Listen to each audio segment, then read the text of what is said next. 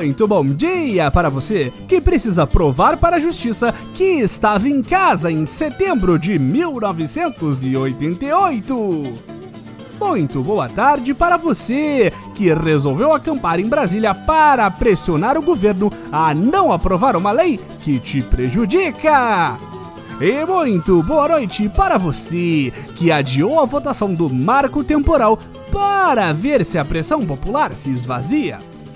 Este é o Boletim do Globalismo Brasileiro, seu relatório semanal sobre a luta do nosso capitão contra as forças comunistas da demarcação de terras indígenas e do freestyle legislativo. Toda semana a gente traz para você aquilo que nem o seu grupo de Zap Zap mostra. Então, não saia daí!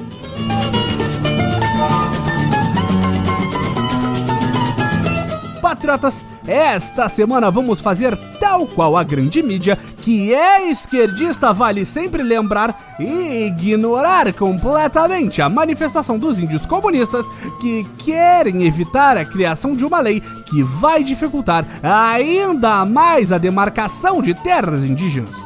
Nosso querido capitão já disse que não demarcaria nem um centímetro de terra para índios e segue cumprindo pelo menos uma promessa de campanha. Em vez disso, vamos falar do nosso Chicago Boy favorito que andava sumido do podcast, Paulo Guedes.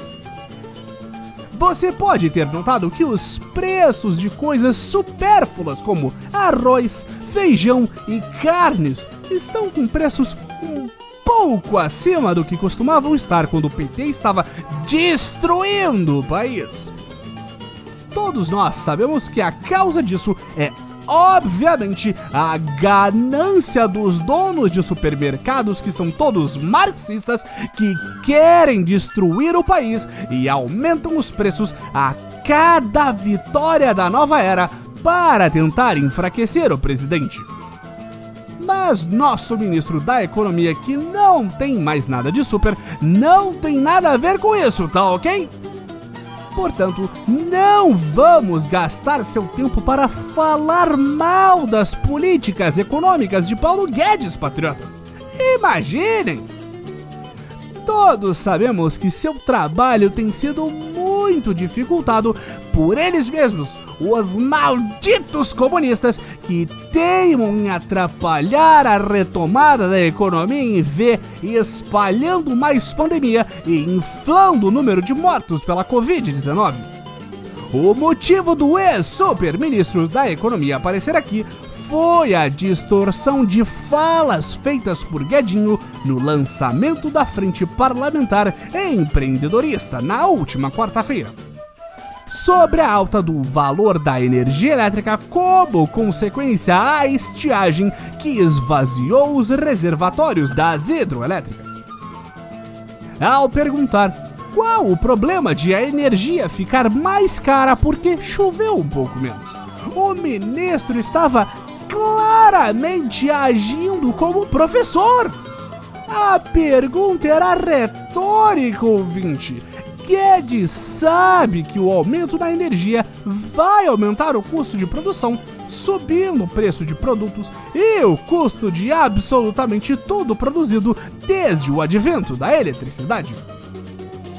Alguns comuninhas estão reclamando que isso demonstra insensibilidade com o povo, que, como sempre, vai pagar a conta dos exageros e caprichos de um governo que nem para ser liberal presta.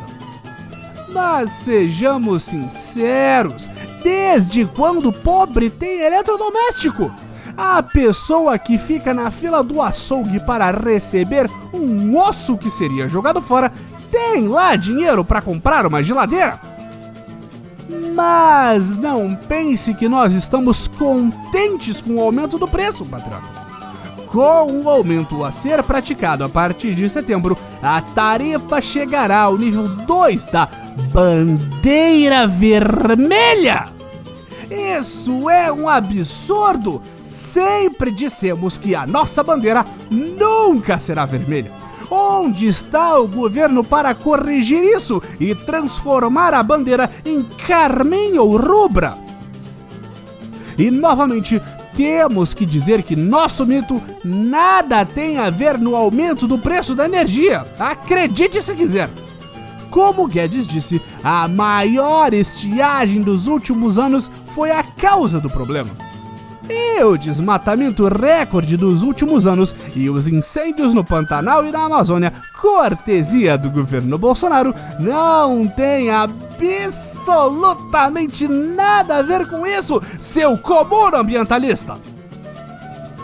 E para piorar, essa nem foi a única fala distorcida do nosso economista mais querido. No mesmo evento, Paulo Guedes disse que o auxílio emergencial deixou de ser uma transferência de renda para ser uma transferência de riqueza. Que muitas pessoas passaram de ganhar 60 reais para ganhar 1.800 em um mês. Em vez de investir na bolsa com esse dinheiro ou comprar Bitcoin dentro de uma pirâmide em Cabo Frio totalmente sem risco, as pessoas compraram material de construção, casas ou ainda pior, comida. Como esse pessoal vai sair da linha da pobreza se prefere comprar comida em vez de investir, patriota? Não pode esperar para se alimentar depois de se conseguir seu primeiro bilhão? E se alimentar com o primeiro milhão? O problema é que o brasileiro não sabe como gastar seu rico dinheirinho e quer mandarem como os outros gastam. Essa semana mesmo, o presidente fez um comentário no seu famoso chiqueirinho do Palácio da Alvorada sobre como agora todo brasileiro pode comprar o que sempre sonhou: um belíssimo fuzil! Mas agora tem aqueles que acham que fuzil é algo supérfluo em um país com 55% de insegurança alimentar. Como muito bem disse o Messias Bolsonaro, sempre tem um idiota que diz que tem que comprar feijão. É muita falta de caráter fazer essa comparação. Afinal de contas, não tem como defender o presidente genocida de ataques com feijão!